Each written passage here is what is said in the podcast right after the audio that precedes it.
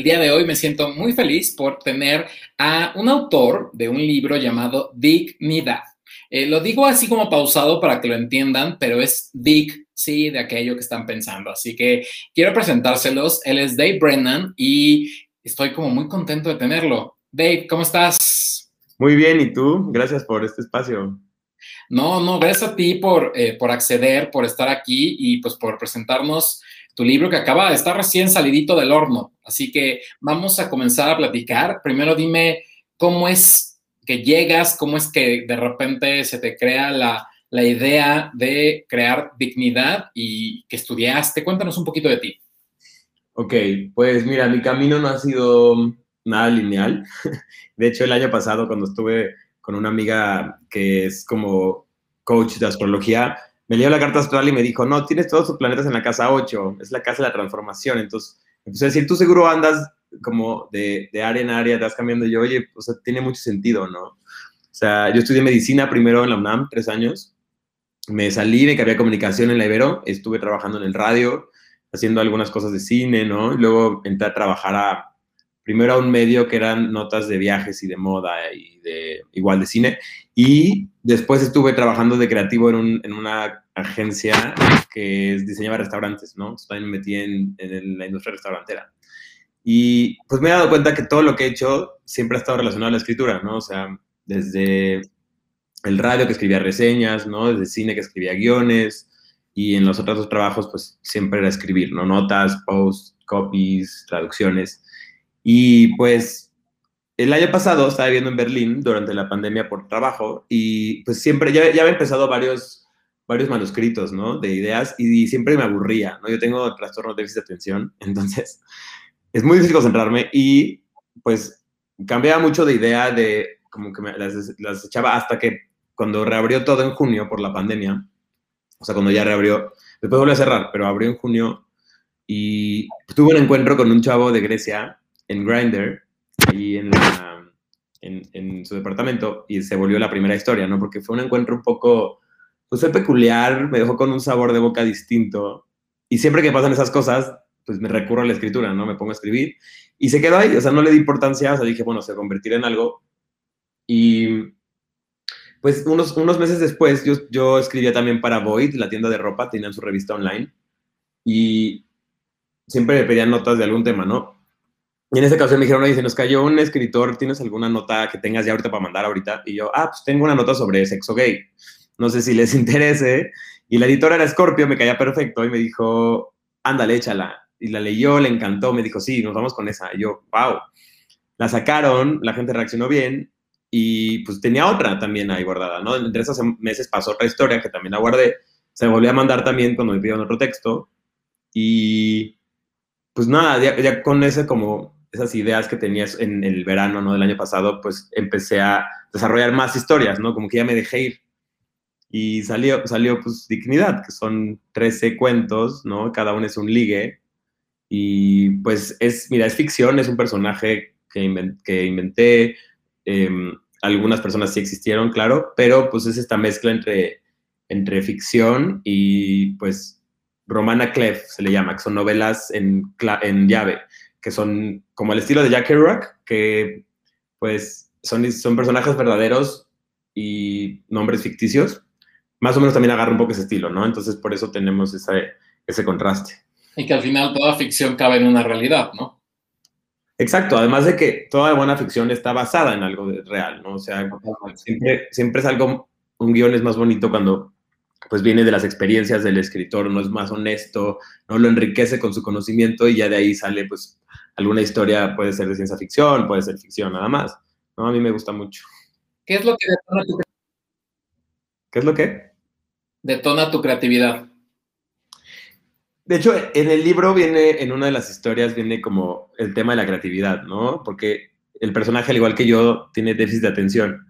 Y pues fíjate que ha sido como, lo decidí incluir en el libro, el trastorno, porque es algo con lo que he vivido toda la vida y mucha gente dice que no existe, ¿no? Luego, luego está de que, bueno, toma Ritalin, pero no me gusta tomar Ritalin. Entonces, lo que pasa es que como que logré convertir ese trastorno en arte, ¿no? O sea, de repente dije, bueno, a la hora de escribir me sirve muchísimo, ¿no? Tener tantas ideas y poder, pues, como mantener el flujo. Y en el libro como que tengo este, este análisis del personaje con su trastorno de déficit en la que él dice que, pues justo, o sea, su proceso de creatividad deriva de un sistema en el que vienen varias ideas al mismo tiempo, ¿no? Entonces tiene que filtrar la, la que más le gusta, la que se le hace más creativa y de ahí ya sale, pues, este estímulo, ¿no? Y de hecho también viene un poemita por ahí sobre, sobre la creatividad y el déficit de atención, pero pues más o menos yo creo que tiene que ver con eso, mi creatividad. Oye, y a mí me quedó como una cosa ahí medio rara el asunto de que son 13 historias, 13 personajes. ¿Tienes alguna fijación con el número 13? Pues me gusta mucho el número 13, o sea, siento que es un número poderoso y pues la idea, primero iban a ser 12, ¿no? Porque son 12 signos zodiacales. En teoría no son 13, son 14 porque hay un cero, hay un cero que es como el, la introducción al personaje. No, no, no, no, no, el epílogo al final. El, el cero es como un, pues, es que no es un prólogo. O sea, sí es como parte de las historias, pero, pero es más chiquita y nada más es una introducción al personaje, ¿no? Entonces, pero las tres historias iban a ser 12 porque son 12 signos zodiacales, pero haber estudiado medicina y tener como esta pues, dualidad de ciencia y arte, yo siento que pues la astronomía es ciencia, la astrología es arte, ¿no? Y la astronomía, pues nos dice que son 13 constelaciones, ¿no? En vez de 12 signos, que Ofiuco, pues es, es en diciembre, que es el hombre con la serpiente. Dije, el hombre con la serpiente, me puse a investigar y Ofiuco es, deriva del, de Esculapio, que es el dios de la medicina, ¿no? El dios de medicina cuando muere y sube al cielo en la constelación lo, llaman Ofiuco. Entonces dije, wow, aquí puedo jugar con el personaje que también estudió medicina y después se cambió a estudiar letras, no comunicación. Pues dije, bueno, aquí hay aquí puedo hacer un análisis padre sobre este signo que nadie de los astrólogos le da ninguna pues, característica, ¿no? O sea, no tiene personalidad, dicen que, pues, no, o sea, que no existe, ¿no? Entonces yo pues, en este juego pues le doy ciertas características de Foucault que tienen que ver con, con la ciencia, ¿no? Por la serpiente y también un poco con el déficit de atención, decidí metérselo ahí. Ah, ok, ok. Oye, también hay algo que escuché dentro de la rueda de prensa que tuviste hace poquito, eh, que te preguntan, y yo también como que lo primero que vi de la portada del libro es que se parecía mucho al libro de los libros de texto actuales. Y de repente vi que te preguntaban y dije, bueno, yo voy a esperar, le voy a hacer la misma pregunta. ¿Por qué, tiene una idea o por qué sale de ahí o por qué la portada es así? Pues mira, ese es un gran tema. Me, me encanta justo hablar de eso porque, pues, Sí, la portada es como libro de la SEP, porque, pues, a mi parecer, la educación sexual en México deja mucho que desear, ¿no? O sea, a empezar es heteronormada, ¿no? Y ya, o sea, hoy en día, pues, no podemos asumir que todos los estudiantes son heterosexuales, ¿no? O sea, porque seguimos con esa norma. Entonces, para empezar, siento que le falta mucho, pues, temas de ese estilo y también, pues, es un poco machista la educación sexual, ¿no? O sea, entonces, mi editorial, Aquelarre de Tinta, es, es feminista y LGBT, lo cual me encanta. Y pues decidimos juntos hacer esta, esta portada. Les dije, ¿qué tal que lo hacemos de la SEP? Porque pues es un, como un statement, ¿no? Digo, no, es como que mi libro va a ser el libro que van a leer los niños en, en, en primaria, secundaria, claro que no. Pero me refiero a que, pues, mínimo son relatos honestos sobre la vida sexual en la comunidad y pues siento que mínimo podría ayudar a alguien, ¿no? Podría acercarse a alguien que esté confundido, a alguien que pues no sepa bien qué es esto, a alguien que simplemente sea curioso, ¿no? que sea heterosexual, no tiene que ser gay, que nada más quiere echar un vistazo a pues, pues algunas ocurrencias, ¿no? De nuestros grinders y Tinder. Todas las que hay, porque hay millones. Ahora, ¿tú sientes que el, bueno, ahora las cosas han cambiado, digamos que antes pues se romanceada de una forma muy diferente, en su momento foros, chats, y fue pasando, evolucionando hasta unas aplicaciones donde cada vez son más complicadas tanto ligar como tener sexo, ¿no? O sea, te piden a veces cada, cada cosa más diferente y más irreal de lo que podríamos estar pensando. ¿Por qué escribir un libro sobre tres historias eh, basadas en aplicaciones de ligue? Mira, ese tema de las aplicaciones de ligue es se me hace muy importante porque, pues sí, varias personas es como de, güey, hay que me dicen, citando a, a Miranda Priestley en The Devil Wears Prada, que me dicen como un gay escribiendo sobre Grindr, groundbreaking, ¿no? y, yo digo, yo digo, ok, ¿sabes? O sea, se vale, se, se, sí entiendo que muchos gays siempre escribimos sobre sexo, pero le pregunto a la persona, o sea, ¿Tú crees que el mundo necesita que dejemos de hablar de sexo? O sea, yo creo que no hemos llegado al punto en el que tengamos que estar contentos con nuestra educación sexual y con nuestra vida sexual, ¿no? Yo creo que hay muchos, pues, malentendidos, hay muchos, pues, hay mucha discriminación todavía. Entonces, pues son temas que se tienen que tocar, son temas de los que tiene que seguir hablando y más cuando tenemos aplicaciones de por medio, que siento que no muchos se han puesto a analizar, pues, el formato y la interfaz de las aplicaciones, ¿no?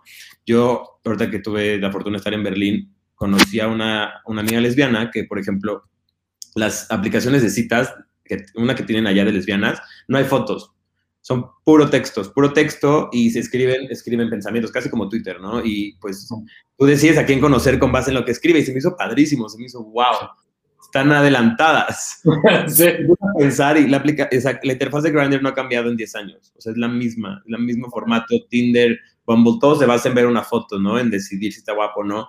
Y pues, o sea, digo, igual está bien para un one night stand o algo así, ¿no? Pero pues también siento que podemos caer en este, pues, juego en el que, pues, somos superficiales, ¿no? Y, queremos al que tiene los mejores cuadritos, ¿no? O, el, más guapo. Y muchas veces no acaban siendo, pues, personas con las que conectas, ¿no? O sea, con las que tienes una gran experiencia.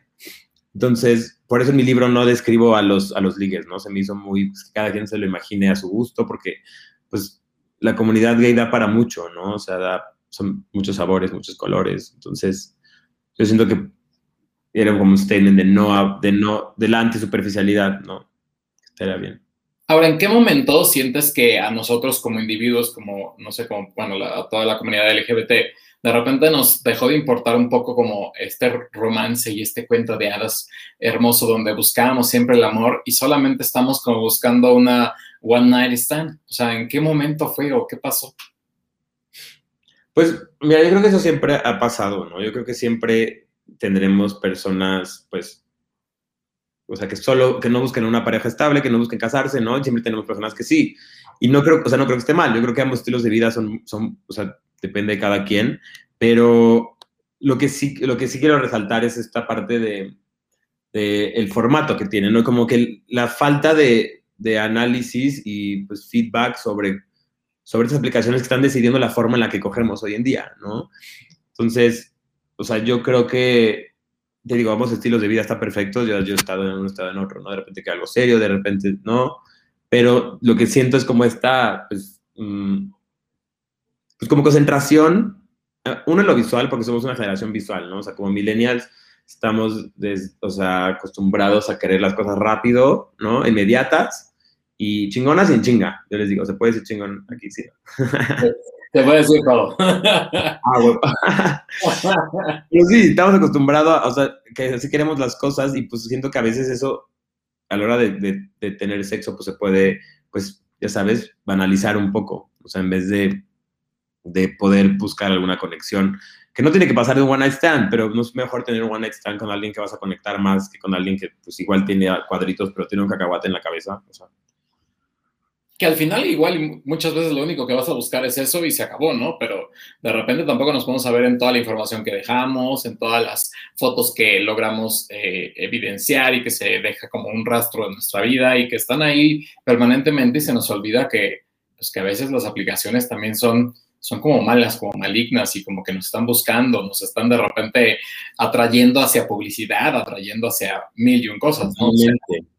Entonces, digamos, ¿crees que también ha logrado este rollo de, las apps de ligues eh, hipersexualizarnos? Totalmente, totalmente, porque pues uno, es bien fácil conseguir sexo, o sea, o sea he leído como, estaba leyendo la autobiografía de Carlos, de Salvador Novo, la Tato de Sal, ¿no? Y, describe cómo es el estilo de vida gay en, hace, hace 100 años, ¿no? Antes, durante y después de la revolución. Y pues se me, hace, se me hizo muy interesante porque hemos, ya sabes, hemos mejorado algunas cosas, pero pues hemos, siento que quedamos atrás en otras, ¿no? O sea, a mí me encantaba, por ejemplo, el uso de, de apodos pues femeninos entre la comunidad gay, ¿no? Que siento que ahorita pues las dragas, o sea, son, son chingonas como para seguir siguiendo eso, pero siento que ya se ha perdido eso un poquito en, en pues en nuestras comunidades, en nuestros nichos, ¿no? Como, como reaceptar nuestra feminidad. Entonces te digo que siento que también parte viene, o sea, de las redes sociales como de, esta globalización, o De este como, o sea, esta globalización del estereotipo gay. Y pues sí hay que, me gusta hacer como este análisis de, bueno, las redes sociales sí tienen un lado positivo, ¿no? En la pandemia nos ayudan a estar en contacto, poder seguir chambeando, ¿no? De manera digital, aunque no, sin, ponernos en riesgo. Pero siento también que pues, hay que analizar como este lado, pues, negativo que tiene, ¿no? Que es, o sea, primero estamos, nos estamos concentrando en una vida digital que nunca es honesta, nunca es 100% nuestra vida física, ¿no? O sea, para empezar filtramos las fotos en las que no nos salimos bien, o sea, a nadie le gusta hablar de su depresión en línea, ¿no? Nadie quiere poner fotos deprimido y hablar sobre eso, porque, híjole, yo he subido fotos de que no sonrío y hasta me dicen, ¿por qué no sonríes? Es como, no tengo que sonreír en todas las fotos, ¿no? No, y no es una necesidad, o sea, hay gente que se le da la sonrisa y es no muy natural y pues, qué padre, ¿no? Hay veces que a uno no se le da y no quiere decir que estemos de malas, ¿no? O no quiere decir que porque tomemos un tafil en las noches ya somos locos, ¿no? O sea, este, Exacto. Sí, yo, yo, yo estaba, bueno, leía lo de, lo de la pastilla para el déficit de atención y decía, pues bueno, es lo más normal del mundo. O sea, el mundo evolucionó y creció. ¿Qué tiene de malo? ¿Por qué eh, decir que está bien y que está mal si al final, pues todos tenemos derecho de hacer con nuestro cuerpo y vida lo que querramos, ¿no? Totalmente, totalmente. Y, qué bueno tocar ese tema porque también, digo, parte del libro, pues sí se centra como en, esta, en estas apps, ¿no? En, en, la inmediatez y en lo digital. critica un poquito como a Instagram también. Y también una parte importante son los trastornos de salud mental, ¿no? O sea, me gusta mucho, pues, siento que no se habla suficiente del TDA, del trastorno de atención, y por eso el personaje principal tiene. Pero también hay, o sea, hay un poco de depresión, ¿no? De obsesividad, un poquito que siento que se deberían, son temas que también son muy presentes, que se deberían tocar. Y te digo, las redes sociales como que contrarrestan el hablar, digo, ya cada vez ves más pues, gente interesada en hablar en eso, pero, pero siento que primero se han quedado con la idea de, son, es Instagram, me tengo que ver fabulosa y guapísima. híjole, tuve 10 likes menos que la foto pasada, se va a borrar, ¿sabes? Es, sí, pues, está volviendo como esta superficialidad que te digo, siento que también hablar de estos temas de salud mental logra contrarrestar como un poquito este efecto de las redes. Sí, o sea, mi crush no le dio like, no vio mi story, estamos viendo nada más estadísticas que a veces ni entendemos de qué sirven las estadísticas. Y de repente, pues, ¿hasta dónde tú, Dave, has llegado por un match? ¿Hasta dónde he llegado por un match? Ajá. ¿Qué es lo que has logrado o hasta dónde tuviste que llegar para hacer un match eh, digo, match es más como de Tinder, pero digamos en general. es como, como, como el, el, encuentro más que por el que más hice algo para llegar a él. Ay, no, siento que tampoco tanto. o sea... Mm, o sea, ¿podría ser hacerlo en público? ¿Podría ser un poquito? Ay, o sea, muy, fuerte. ¿Cómo se llama esto que... Cruising. Ajá. O sea, eso es... Pues sí, o, sea, porque, o sea, te digo, normalmente pues es muy fácil, ¿no? Voy a su casa, viene a la mía, o sea, nos vemos en algún lado, ¿no? O sea, no he tenido que hacer como the extra mile para tener sexo, pero yo creo que pues en una de esas, yo creo que está en un lugar de cruising, no está en una playa y pues el, chavito de Grindr quería ir ahí y pues dije, vamos, ¿sabes? Yo creo que eso podría ser lo que más, ¿sabes? Y se fue como, bueno, y había gente viendo, entonces fue como... Ah, ok. Bueno, siempre es posible. Ahora, haces una pregunta dentro de, de, todo lo que es la sinopsis del libro y dices que si es sustentable realmente el eterno retorno a una one night stand. Explícame un poco a qué te refieres con eso. Muy gracias. Nadie me ha preguntado sobre eso en la sinopsis. Y sí, es un gran tema del que hablar sobre el libro porque otra de mis inspiraciones, ¿no? Siempre les digo que pues la parte, mira, la parte de, novela en llave, la que te decía de, que es personajes reales pero con nombres ficticios, es una parte de la novela, no viene de la inspiración de, Jack Kerouac y la generación Beat. Otra parte de inspiración es el Stream of Consciousness, que es la, la herramienta literaria que se usa para que el personaje te, esté diciendo lo que está pensando en tiempo real, que es lo que usa mucho y lo usa mucho J.D. Salinger en El Guardián entre Centeno, que también Holden Caulfield se menciona en la sinopsis. Esos dos. Y pues otro referente que, de, que casi nunca me preguntan de esta frase, pero otro también libro que me sirvió de inspiración fue el, La insoportable levedad del ser, ¿no? Mm. De Kundera. Y es una novela muy interesante, ¿no? Ya lleva desde hace muchos años, es sobre, pues, un, un güey, Thomas, que pues sí se enamora de, de, de Teresa, pero él sigue cogiendo con más mujeres, ¿no? O sea, sigue cogiendo porque él dice en algún punto eh, que para él cogerse mujeres es llenar un mapa en su cabeza, ¿no? Que, by the way, me encanta la geografía, pero él dice que llena un mapa, con cada mujer que se coge es un mapa que tiene, una pieza de rompecabezas que tiene que cumplir en su cabeza, ¿no?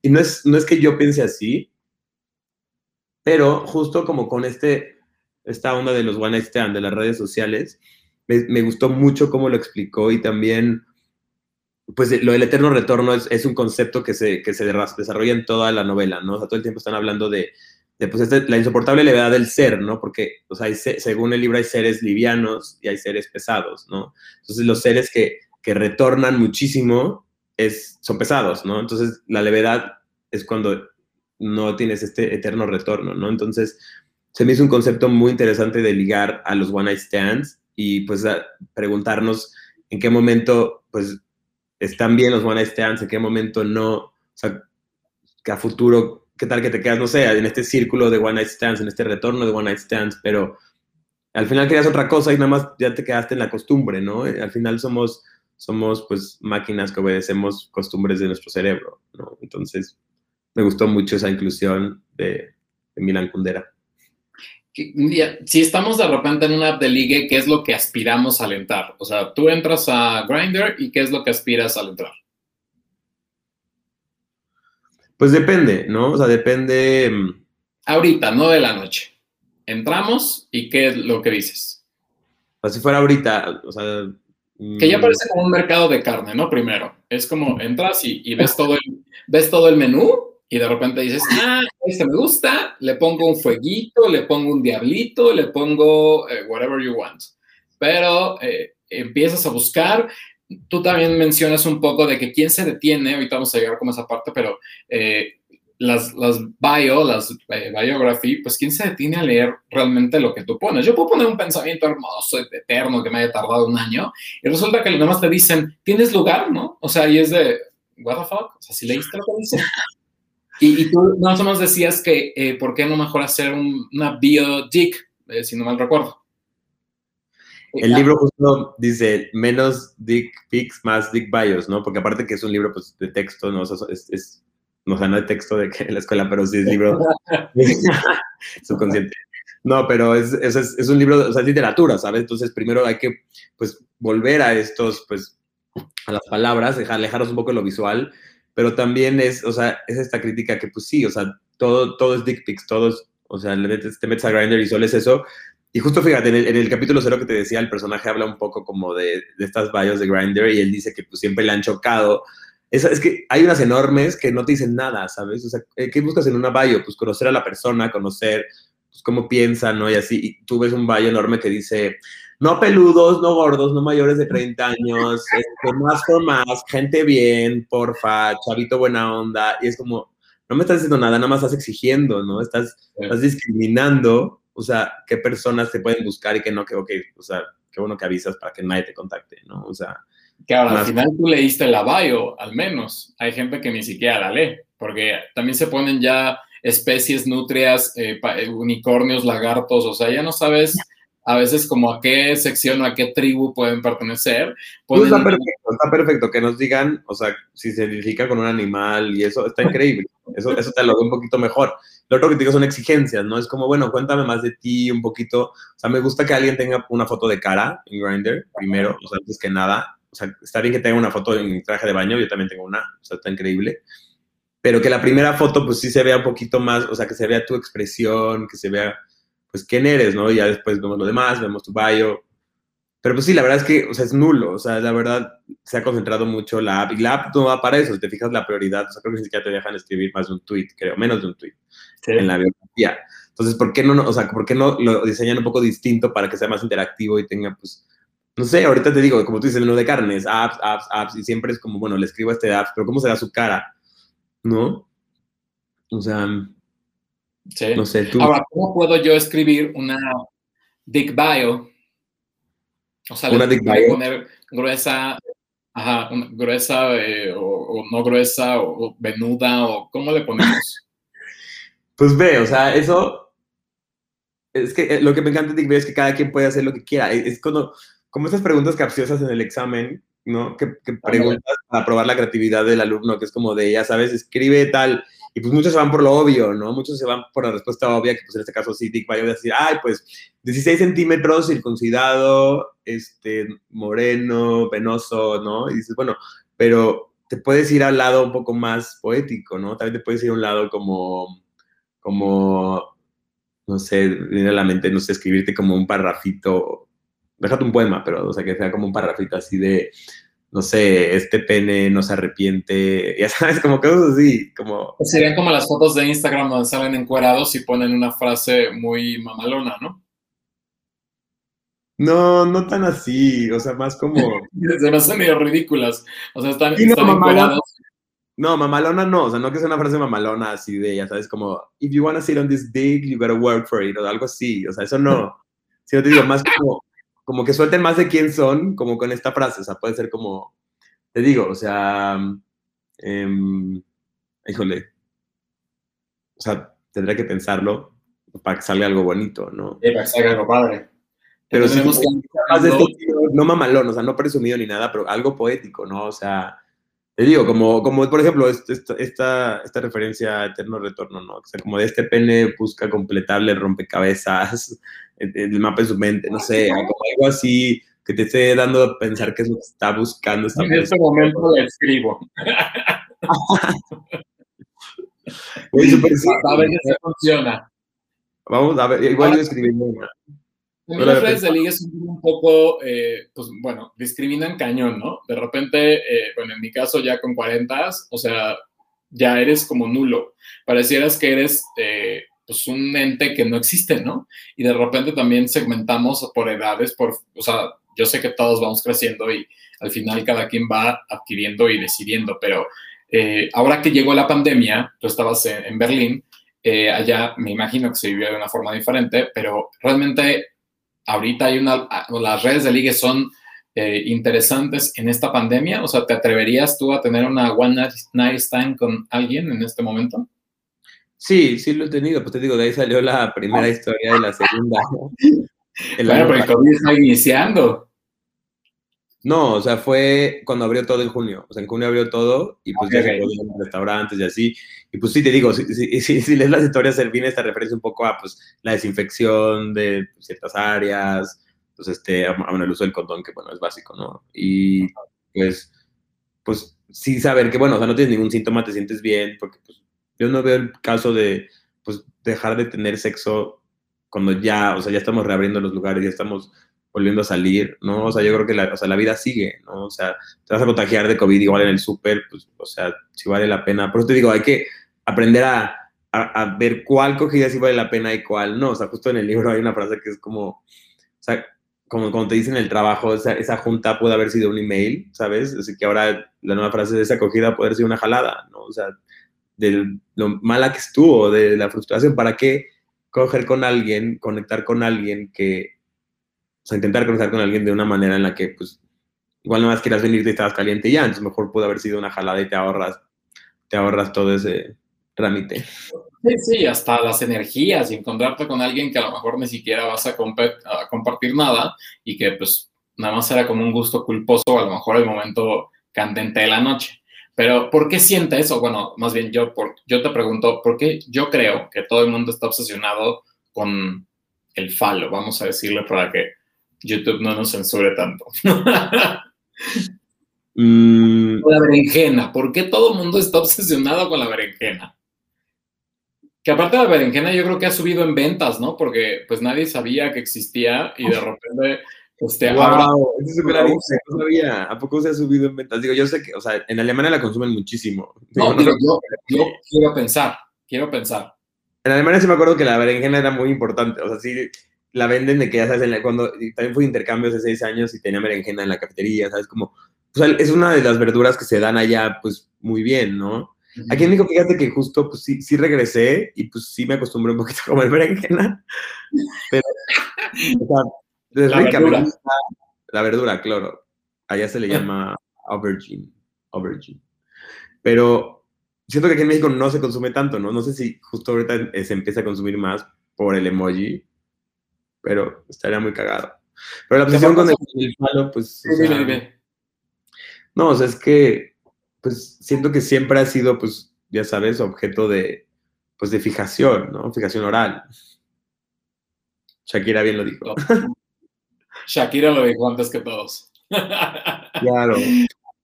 ¿Tú qué tipo de conexión es el que aspiras a tener en una, eh, en, una cita que tengas a través de una app de ligue? ¿El tipo de conexión? Pues digo, depende mucho del momento, pero para empezar me gustaría pues, saber el nombre de la persona, saber a qué se dedica, ¿no? O sea, que primero qué busca del encuentro también, digo, ya sé que siempre es como, ¿qué buscas? ¿No? Y es como, que ponen, no me preguntes qué busco, no estoy buscando nada. Y es como, o sea, que ponen, no se me perdió, no se me perdió nada. Y es como, pues no, o sea, igual hay que cambiar de pregunta o ser más específicos, pero, ¿sabes? Como preguntar o aclarar como de, oye, o sea, este, esto nada más es cogida ya, hoy me gustaría conocerte después, quédate a cenar, no sé, ser un poquito más amables, ¿no? Y también yo creo que ser muy claros desde el inicio, ¿no? Porque por ahí se dan una buena historia, una buena acogida o una mala acogida, ¿no? Al final. Exacto, y te digo, o sea, las malas cogidas pues son mejor que se conviertan en jaladas, ¿no? O sea, ¿para qué seguimos perdiendo el tiempo así? Sí, no, habiendo tanta pornografía, pues bueno, la ves en Twitter y, ya, ¿no? Sin necesidad de ir a más. Ajá te pones a ver en cualquier lado y ya no llegas a nada. Ahora, eh, también hablas un poco dentro de, este, bueno, de un poco de, libro y demás. No, quiero tampoco contar las historias ni nada por el estilo, porque pues ese es el chiste de que todos vayan y compren, que ahorita veremos. Pero hablas del orgasmo. ¿Cómo se puede medir un orgasmo? Mm, primero en cantidad, ¿no?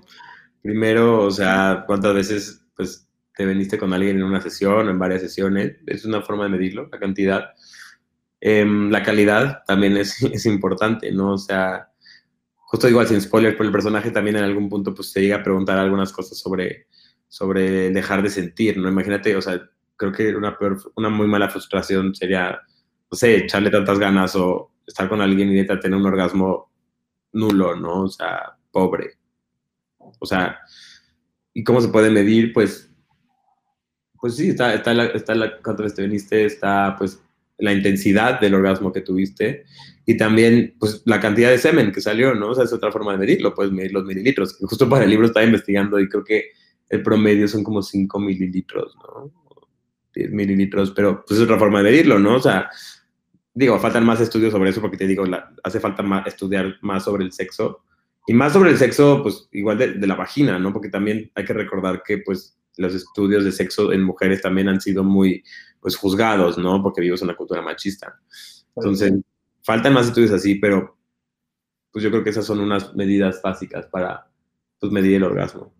Oye, eh, una pregunta que tocamos ya hace ratito, pero que me quisiera retomar. ¿Por qué sincerarse en un libro o en tu libro sobre el uso del Ritalin y hablar de la salud mental? ¿Sientes que sí sigue muy estigmatizado todavía en la gente? O sea, ¿tú cómo lo viste?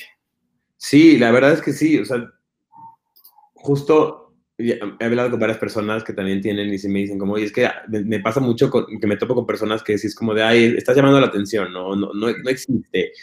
O hay gente que hasta piensa que es un complot del gobierno de, o sea, en Estados Unidos como de las farmacéuticas, de pues vender el Ritalin y, pues sí, ahí se, se, llegó a un grado en el que pues las mamás sin saber le dan a sus hijos Ritalin sin que en serio tengan, entonces se crea esta idea general de, ay, ¿sabes? O sea, lo usan nada más para que les vaya bien en la escuela o cosas así. La verdad es que mucha gente que se lo da en Estados Unidos no tiene, pues, no tiene trastornos de atención y por eso yo creo que se normaliza la idea de que no existe.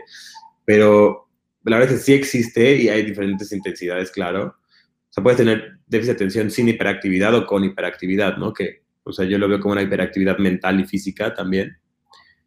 Y, pues sí, o sea, es un tema del que se tiene que hablar. Casi nunca, o sea, nunca ves personajes en, en, algún medio que tengan trastorno de atención, ¿no? O sea, nunca, yo creo que no he visto ninguno en los últimos 10 años.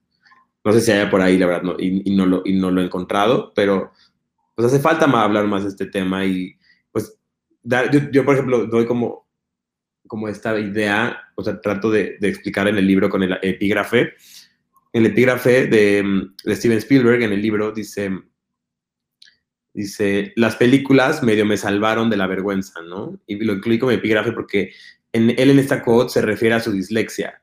Entonces, para él la dislexia era una vergüenza que tenía que quitarse y lo logró, medio lo logró, dice, por medio del cine, ¿no? Así como él lo hizo con el cine, a mí me gusta pensar que yo y el personaje lo hicimos con las letras, ¿no? Que digo, no tengo vergüenza de tener esa atención, pero pues es como un eco de, de poder transformar este trastorno en arte, ¿no? Que fue algo que yo pude hacer y pues lo recomiendo muchísimo que en vez de tomar Ritalin, que yo te digo, lo tomé algún tiempo y pues me daba ansiedad y, sí te cambia un poco la personalidad, ¿no? Como que si estás un poco, pues, o sea, ya estás menos hiperactivo, entonces obviamente, no sé, hablas menos, eres menos tú, entonces prefiero, pues ya sabes, usarlo en algo creativo, transformarlo, como te decía hace rato, mi proceso de creatividad, de agarrar el millón de opciones y elegir la, la correcta, pues siento que es, no sé, es, una, es un, algo interesante de lo de qué hablar. ¿Qué significó para ti escribir palabras que nunca quieres escribir? ¿Cómo que palabras que nunca quieres escribir? Sí, eh, o sea, para ti, ¿qué significó escribir palabras que nunca quieres escribir? Pero si las quiero escribir, ¿o cómo? Bueno, por eso es un poco. O sea, tú de repente decides en este mundo de letras eh, que algunas palabras sí se deben de escribir y otras que no se deben de escribir. ¿Cómo fue para ti el escribir ahora sobre esto? Que, por ejemplo, digamos, eh, el Ritalin o el... ah, ya, ya entendía, perdón. O sea, sí, o sea, yo escribir palabras que las demás personas no quieren escribir.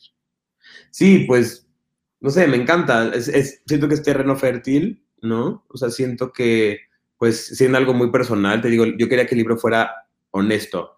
Si voy a estar hablando de esas experiencias, quería que fuera real, crudo y honesto, porque pues estos temas son importantes, eso les tiene que dar esa conexión, esta conexión que merece. Y pues te digo, el de atención es algo muy personal para mí y pues siento, pues también me siento un poco de, pues me encanta, ¿no? Me apasiona. Mm, creo que se puede notar en las entrevistas, ¿no? Sobre este tema.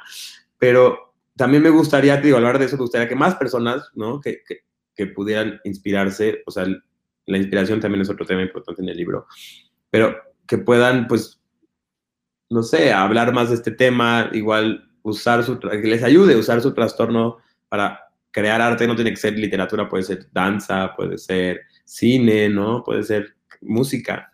Entonces, eso para mí es, es hablar de estos temas y me encanta.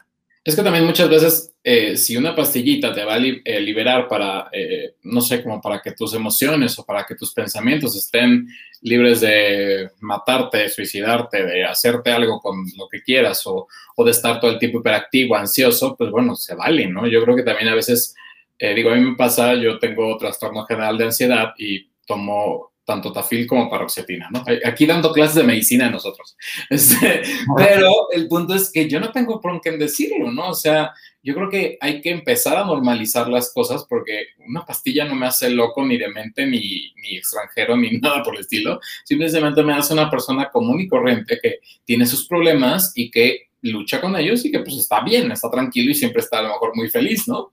Que, que esa es como la parte. Ahora, un día les dije a mis compañeros y les dije, bueno, lo que quieren verme es todo el tiempo de malas, histérico, gritándoles eh, no, ¿verdad? Entonces déjenme tomar mis pastillas, déjenme en paz y soy muy contento y muy feliz y déjenme dormir. Hay veces que la gente necesita, no sé, una pastilla para dormir o una pastilla para poder poner atención a una clase. Desde chiquitos nos están como siempre diciendo, ¿no? Entonces creo que a veces estigmatizamos demasiado las cosas y no le damos el verdadero valor a, eh, pues a todo esto que es algo real, que claro, en la antigüedad ya vemos en los 70s, 80s, pues sí se veía como de, ay, loquito, ¿no? O algo por el estilo. Ahora, pues debe ser algo como más normal o que tenemos que empezar a hacerlo, ¿no? Totalmente, o sea, justo, digo, yo cuando estudiaba medicina quería ser psiquiatra, ¿no? Llegué a, no acabé el tercer año, entonces me faltaba más de la mitad, pero me encanta, o sea, me gusta mucho, pues, uno sí normalizar estos temas y dos, o sea, te digo, yo en el, en el libro también hay una parte en la que pues, sale el psiquiatra, ¿no? Del personaje. Y pues sí, yo, yo en mi vida eh, también he tomado pastillas, ¿no? Y siento que en el momento adecuado sí la necesitaba, pero la idea, así, por ejemplo, la, idea para mí siempre pues, es tomar las pastillas con terapia y poder dejarlas gradualmente, ¿no? O sea, digo, habrá todo un abanico de pues, personas que tengan que tomar ciertas medicinas, ¿no? Toda la vida. Por ejemplo, es muy diferente con el trastorno de atención y, y, con la depresión que con la ansiedad, ¿no? O sea, la depresión la idea es que con terapia y con las pastillas, pues mejores, ¿no? Y poco a poco las puedas dejar, ¿no? Pero igual hay, o sea, hay diferentes trastornos, diferentes niveles en los que hay casos que, pues sí, las personas pues tienen que tomar pastillas por un largo rato, ¿no? Igual también con la ansiedad ocurre más seguido, pero con la ansiedad es diferente, ¿no? Este, son medicinas muy diferentes, pero siento que, o sea, hablar de eso y, pues normalizarlo ayuda, ¿no? A, pues todo este tema. ¿Hay un pedacito de ti guardado, eh, de tu corazón, guardado en una parte del libro? Como si fuera Horcrux de Voldemort. Podría ser. Digo, un ejemplo, tendría que ser un ejemplo menos oscuro, pero, pero sí, yo sí creo que, pues sí, sí dejé una parte de mí muy importante. En O sea, no la dejé porque, pues, sigue estando aquí también, pero, ya sabes, la, no sé, sí, sí es muy personal, es muy, le eché muchísimas ganas, le eché muchísimo coco, le eché muchísimo de mí, y pues sí, o sea, es algo muy especial y creo que eso es lo que, no sé, me, dan ganas de seguir escribiendo, ¿no? De seguir, pues, compartiendo estos temas de una manera, pues, que la gente se pueda identificar con ellas. Oye, eh, también vi algo de los signos zodiacales y tú me comentabas al inicio, pero veo como toda una gama, eh, pues ahí que tiene, o sea, como muy ensimismada, como muy pegada a lo que es también el libro. ¿Qué relación tiene como esta parte de, los signos zodiacales que, bueno, nos has platicado que no son 12, que son 13, bla, bla? Eh, dentro de lo que me compartieron, vi toda una serie de, de, signos zodiacales y, bueno, yo soy Géminis y vi cosas que dije, oh my God, sí, creo que sí soy, ¿no? O sea, pues ve, o sea, yo justo, digo, el año pasado cuando estaba en Berlín, tuve una amiga que es cantante y astróloga, ¿no? Entonces me dijo, escribes muy bien, me gustaría que escribieras canciones conmigo de astrología. Entonces te voy a enseñar todo de astrología, ¿no? Y dije, órale, conocimiento gratis y para un proyecto creativo, I'm in. Entonces me explicó, me dio mi carta astral, me dio cada signo, entonces me explicó de cada signo. Entonces cuando, cuando escribí el libro, dije, órale, esto puede servirme para, pues, dividir los capítulos y, y ponerle un poquito de este tema. Y me dio también un poquito de la forma, o sea, de describir me inspiré también un poquito en, pues, por ejemplo, la historia de, de Géminis está contada más o menos como Géminis, ¿no? La historia de Scorpio es un poquito más oscura, la de Sagitario está llena de viajes. Entonces, como que sí le metí un poquito del signo al, pues, al, al arte de la historia, ¿no? O sea, todo el, todo el setting, ¿no? el estilo, ¿no? Pero todos siguen pues, la misma línea, ¿no? La misma forma de contar. Entonces, para mí fue importante poner eso también porque, pues, está el debate, ¿no? Entre, es decir, la astrología existe, ¿no? No se ha comprobado que pues, sí los planetas tengan que ver algo, pero mucha gente pues sí es como, oye, la luna mueve mareas, ¿no? O sea, son cuerpos, o sea, mil veces más grandes que nosotros, ¿no? Ejerciendo una fuerza de gravedad. O sea, vivimos, somos parte de un todo, todos somos parte de un universo, venimos del mismo lugar, entonces, pues sí, igual en 100 años se descubrirían leyes sobre la astrología que desconocemos ahorita, ¿no? Así como hace 100 años se pensaba que la evolución era una tontería, ¿no? O sea, siempre hay esas cosas que nunca podemos saber, pero también hay muchos, o sea, muchos estudios sobre cómo las personas queremos pertenecer en un arquetipo, ¿no? O sea, conectar con algo, entonces se puede provocar este efecto placebo, ¿no? De la astrología, que pues tú creo, yo soy un Sagitario, soy un Sagitario, leo que es un Sagitario, digo, ah, soy yo, soy yo, entonces tu mente te hace un efecto placebo en el que actúas de esa manera y pues sí, te vuelves, te vuelves ese signo, ¿no? Entonces, pues ese juego está presente en el libro y me, pareció una disyuntiva interesante que incluye, ¿no? Esta parte de ciencia, esta parte de arte. Y, pero, por ejemplo, si sigo escribiendo más libros, me gustaría cambiar de campo semántico, ¿no? O sea, este libro ya está, de, ya están los signos, ya platiqué de ellos, está la historia, me gustaría que el siguiente libro fueran igual historias, historias cortas, pero en vez de tomar la astrología como, como hilo que las une, pues buscaría alguna otra idea, ¿no? Que también existen, por ejemplo, los, esta teoría de personalidad, ¿no? De las son 16 diferentes tipos de personalidad. No sé, algo por ese estilo. Vamos a buscar como este hilo de, diferenciar, pues, a las personas. ¿Te, gustaría seguir escribiendo eh, obras eh, totalmente gays eh, para el colectivo? Pues uno, sí, digo, no me limito a eso, claro, pero sí, claro, o sea, me gustaría, la verdad, este, siento que este personaje da para más, ¿no? Lo siento muy vivo todavía. Y sí, varias ideas me quedaron en el tintero, ¿sabes? Como que ya, pues justo tenía la, medida del libro perfecta, ya tenía las historias como las tenía, y, y, había más cosas, más temas que incluir, que dije, esto se vería muy bien, pues, en, en, en una secuela, ¿no? Que igual podríamos ahondar en el, en el background del personaje, ¿no? Por ejemplo, yo siento que, que la primera vez, tu primera vez, ¿no? Tu primera vez cogiendo influye mucho en cómo vas a coger, y siendo un libro de cada persona, cada cuento un encuentro, pues yo creo que estaría bien ahondar en cómo tuvo este personaje, pues, su primera vez, ¿no? Que ya no tiene necesariamente que ver, o sea, con mi background, pero buscando como algo que hile todo este statement de una manera positiva, ¿no? Ok. ¿Qué mensaje te gustaría dejarles a todos tus lectores?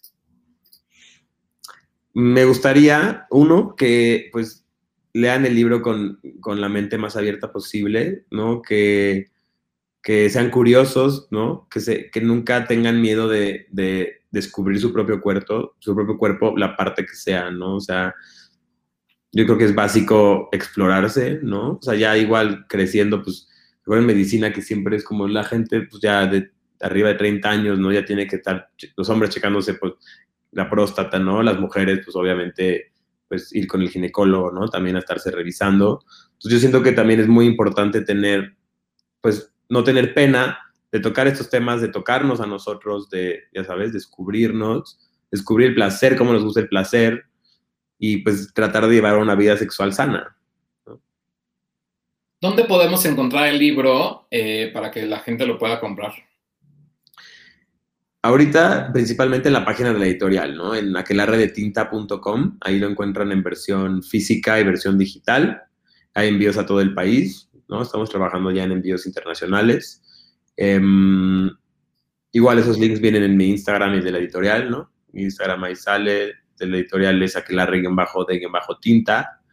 Y pues también en presentaciones, ¿no? Tuve una el jueves pasado, mañana tengo otra, por si quieres ir, por si algún interesado quiere ir, en La Condesa, en CAP, es un coworking muy padre, en Amsterdam 255, ¿no? De 7 a 10 tendremos ahí una presentación. Ahí lo pueden acudir también, hasta se los puedo firmar. Entonces, principalmente son esos dos, esas dos maneras algo que quisieras compartirle a todos sobre dignidad y que no has compartido hasta el momento. Mm, mira, ahorita que tocamos el tema de, del eterno retorno, eso me encantó. Mm, también siento que no he hablado mucho, ahorita me ha pasado que la gente que lo lee, o sea, me gustaría que lo leyeran de manera, de manera literaria, ¿no? O sea, así de manera, pues, que no solo se concentren en la historia, que sí es muy, es muy fuerte, es muy intensa, entonces sí es sí toma, toma tiempo, pero pues me gustaría, es un libro que se puede leer dos veces, que se puede leer tres veces y cada vez que lo lees descubrir algo nuevo, ¿no? O sea, cada palabra que, que escribí está ahí por una razón, ¿no? hay juegos entre, entre historias, juegos de palabras, mucho simbolismo con los colores, ¿no? Hay una que otra adivinanza, ¿no? Al principio y al final, que pues al personaje le encantan las adivinanzas, ¿no? Entonces siento que no, sí las hice muy sutiles, las hice muy, pues entre líneas y pues sí, entonces me gustaría que la gente sí, o sea, leyera este libro como, como cuando lees un libro en prepa, ¿no? Que te dice la escuela, a ver, léelo y entonces, o sea, analízalo, analiza el tema, analiza los simbolismos, ¿no? O sea, escríbeme el examen sobre eso. Hazme un resumen. Ajá, no un resumen, pero pues sí un, un análisis más que nada, ¿no? O sea, ¿qué, te dejó el libro? ¿Qué, qué, qué, qué te hizo reflexionar el libro? que muchas veces es lo que no hacemos, ¿no? Hasta con una película o demás, leemos y no leemos la superficie. Está como muy padre que no describas al personaje porque también la literatura al final eso es lo que te hace. A través de cada una de las palabras, el que tú puedas imaginártelos como tú desees y que sean a tu antojo, a tu placer y, y que se eleves y también puedes tener un orgasmo a través de una lectura, ¿no? O sea, no es nada más. Claro, me encantaría que se masturbaran con mi libro, sería increíble, ¿no? O sea, que ya me han dicho algunas personas que, se han, que sí se han prendido, que han tenido que pasar al porno. Ah, bueno, eso está muy bueno. Pero sí, o sea, es, o sea, es esto de que no hacemos, por ejemplo, yo cuando leo un libro, no cuando veo las películas porque luego es muy molesto, pero cuando leo un libro, pues sí me gusta tener Google al lado, ¿sabes? Y cualquier referencia o cosa que no entendí, porque a veces pues no vas a entender todas las referencias de un libro, ¿no? O sea, no vas a entender cada uno de, los, de, las fuentes, entonces está bueno investigarlas, ¿no? Y tratar de ver por qué el autor, por qué el autor decidió poner esa referencia en ese lugar, poder llegar como un análisis más profundo, ¿no? Entonces, eso también está padre a la hora de que lo consideren a la hora de leer el libro. Mucha semiótica dentro del libro de dignidad podemos encontrar.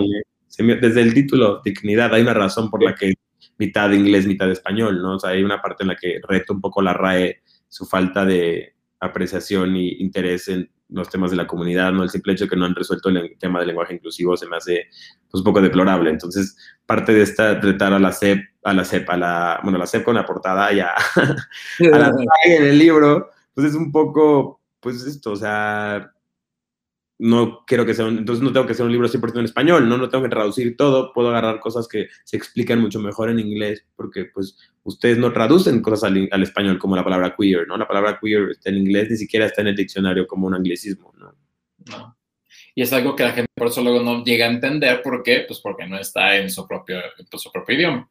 ¿Cuáles son tus redes sociales? Que, por cierto, debo felicitarte por la red social de Dignidad. Eh, me gustó, se me hizo bueno, maravilloso que no están censurados, o sea, no puedo entender. Es, arte. Eso no es arte. Tú siento que en Instagram, o sea, si son dibujos, siento que ahí sí no te, no, está más difícil, ¿no? No, no, no. Me encantaría, ¿no? Pero no, o sea, son, cada foto pues agarro de artistas que he encontrado, los, siempre les doy su, su referencia, ¿no? Su crédito, porque pues, o sea, no, que la gente no piense que yo las hago pero pues justo son, son diseños, dibujos, porque me ha pasado que subo alguna foto artística en la que salen mis nalgas, ¿no? O algo cagado, y me la bloquean, me la bajan, se me hace algo muy, pues, injusto, moralista de las redes sociales, ¿no? Que entiendo que tienen que, pues, defender que no haya pornografía infantil, ¿no? Pero digo, o sea, un desnudo artístico no, no lo veo mal. Exactamente. Si dense una vuelta por, eh, por en Instagram, que es el arroba dignidad, eh, y la verdad es que encuentras algo muy bonito, una muy bonita expresión y que la verdad es que se agradece que a la par de tus redes sociales normales, que ahorita nos dirás cómo están todas, pero que lleves la cuenta del libro y sea algo súper padre, ¿no? O sea, que no, no se quede nada más en un texto, que el texto obviamente tiene mucho que decir, pero que todavía tengas más contenido y que se pueda generar más, ¿no? Eso, eso me pareció también bastante bueno. ¿Y en redes sociales cómo te encontramos? Eh, pues en todas soy igual, como sale aquí, arroba Davehood, ¿no? Estoy en Instagram, estoy en Twitter, estoy en Swarm, sigo usando Swarm, hasta sale un poquito en el libro esa obsesión. Este, mm, TikTok también, hice algunos cagados durante la pandemia. y, Facebook como Dave Brennan, ¿no? O sea, así más que nada son mis usuarios pues te buscaremos en todas, te seguiremos y pues a mí no me resta más que agradecerte mucho por la entrevista.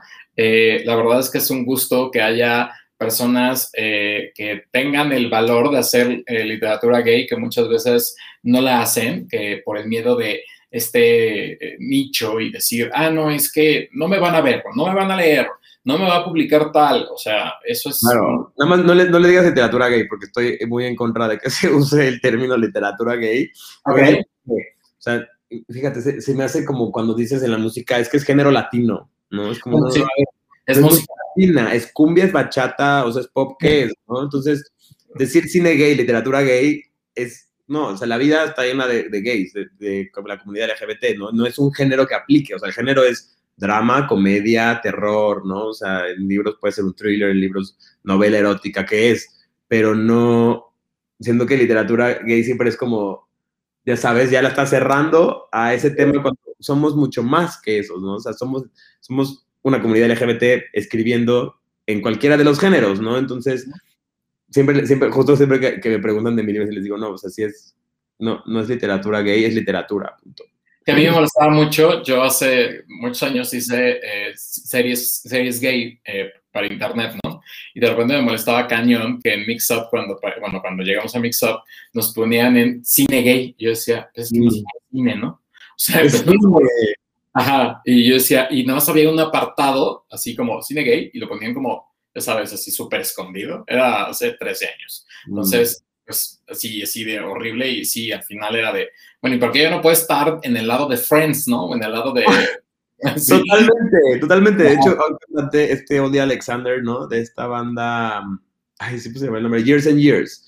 Ah, una vez porque dijo, o sea, fue a una tienda de, no, si fue el otro Iván, no creo que sí fue él.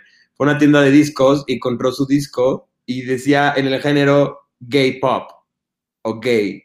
Y es como, o sea, no, ¿sabes? O sea, ponme, ponme, al lado de, de, Ariana Grande, ponme al lado de, de Kesha, ponme al lado de, de cantantes del pop. Y ahora canta un cover de, de, Lady Gaga, así que pues bueno, le está yendo muy bien. ¿Un cover de Lady Gaga? Sí, tiene de la nueva edición del Bad Romance, o no, Born, Born This Way, eh, de los no sé cuántos años se celebraron, y ellos eh, cantan una canción, no me acuerdo cuál es. Wow, no sabía, la va a buscar. Me encanta. ahorita la paso, pero, pero bueno, si no, para, no hacerlo esto más extenso y más largo, solamente les quiero decir que, que, compren el libro, que lo encuentran en, eh, les dejaremos aquí en eh, abajito todos los enlaces para que lo puedan adquirir, para que lo puedan comprar.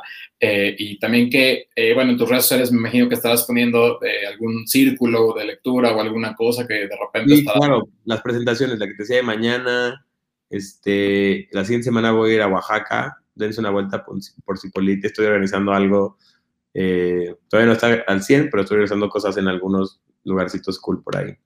Qué va, padre, eso me gusta. Y pues cualquier cosa que necesites, ya sabes que por acá estamos. Y pues nada, un gustazo. Eh, un gustazo también poder leer un poco de, de, dignidad. Ya nos daremos más a detalle y disfrutaremos cada palabra. Y te avisaremos a través de redes si tuvimos un orgasmo o no tuvo un orgasmo o una one night stand a través de eso. O sea, así de buscar, voy a seguir las reglas que siguió este personaje y ya entonces hacer las cosas. Perfecto. Pues un gusto, Dave, y nos vemos en, en, una próxima. Y para todos aquellos que nos siguen eh, a través de redes sociales, recuerden que estoy como arroba el show de Nando. En todas me pueden encontrar así. Pues digo en todas porque pues así me buscas y está en la sopa. Y recuerden que también este video estará eh, alojado como podcast en todas las plataformas digitales, eh, las que sean. Ahí búsquenme igual como arroba el show de Nando, bueno, más bien como el show de Nando, y encontrarán también esto en versión podcast a la par para que aquellos que les gusta pues, escuchar más un podcast puedan tenerlo. Dave, un gusto. Un no se olviden comprar dignidad, dignidad, así, Vic, como ya saben qué, y Muchas gracias. No, gracias a ti. Nos vemos en una próxima y es un gusto conocerte y ojalá te vaya súper, súper, súper bien y pronto sepamos más de ti. Gracias, igual. Bye, bye. Bye.